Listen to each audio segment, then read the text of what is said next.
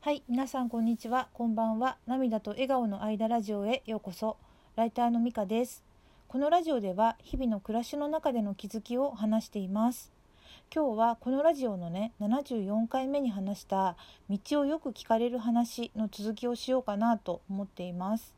と今日はねまたこれも物探しなんですけどある日ねあの思いがけず頼まれてしまった話をします。でこれもね印象的すぎてブログにね書いていたのであのまずはねそれを読み上げようと思います。えっとちょっとね題名がね大げさなんですけど夜間訓練の前の予期せぬ試練前任に見えた受難っていうねあのちょっと大げさな題なんですけどあのちょっと当時ね私はあの PTA の役員の、えっと、会計の仕事なんですがそれをしていました。当時というのはね、えっと、2018年の秋なので約今から2年とちょっと前ぐらいの話です。では読みますね。昨日は地域の夜間訓練という行事に参加した。はて何をするのかと思ったら何か大きな災害が起こった時に行政や消防地域のボランティアの方々が中心になって作ってくれる避難拠点の夜間訓練で PTA の役員の方にもできるだけ多く参加してほしいと声がかかりでは参加しましょうと参加したものだった。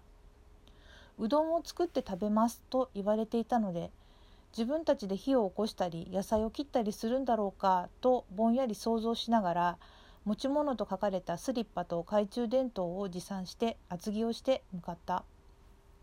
実際に参加をすると夜間訓練はバーナーに火をつける体験こそさせてもらったもののあとは避難拠点として学校などの建物を使う場合こんなチェックリストに沿って手分けして点検するんですよと教えてもらい実際に懐中電灯を照らし壁を見て想像以上に暗いとひびなど見つけづらいなと感じたくらいであとは隊員の方々が作ってくれていたうどんが出来上がるのを待っていて申し訳ないぐらい楽な訓練だった。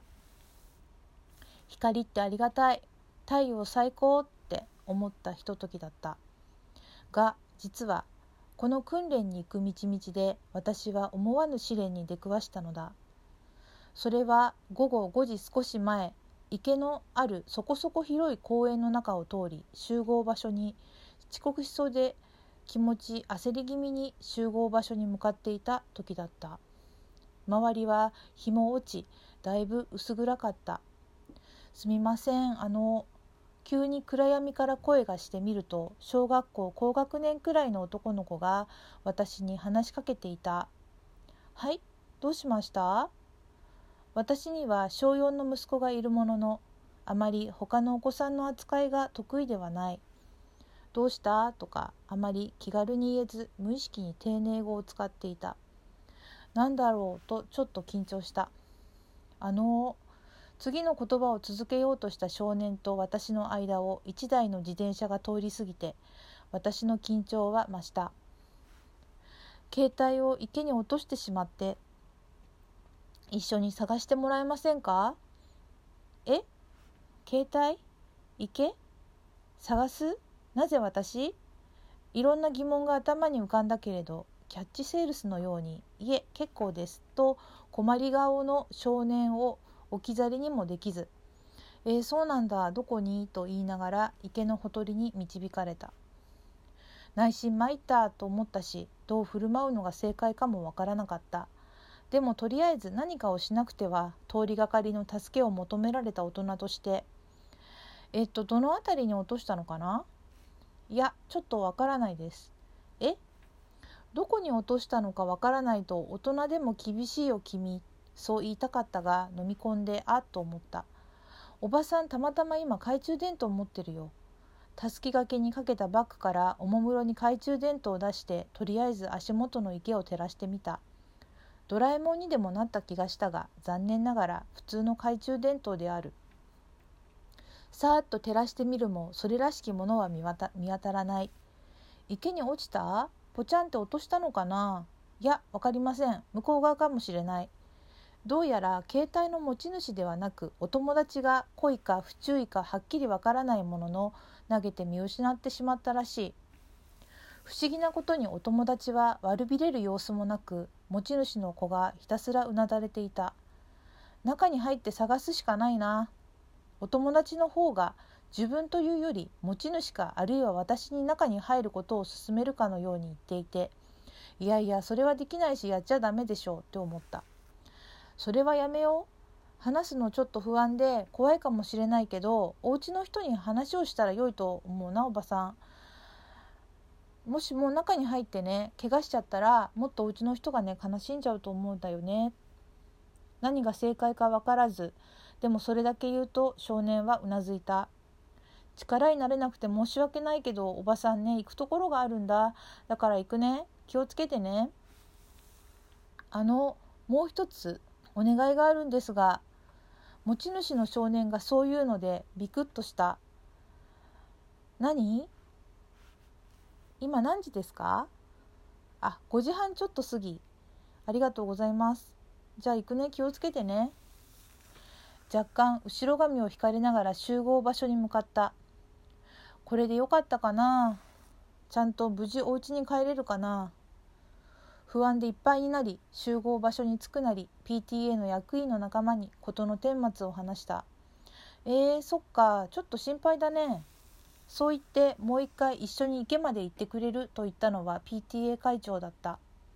会長は私より一つ年上の女性。ごめんね。私だと力不足で。大丈夫だよ。ちょっと心配だよね。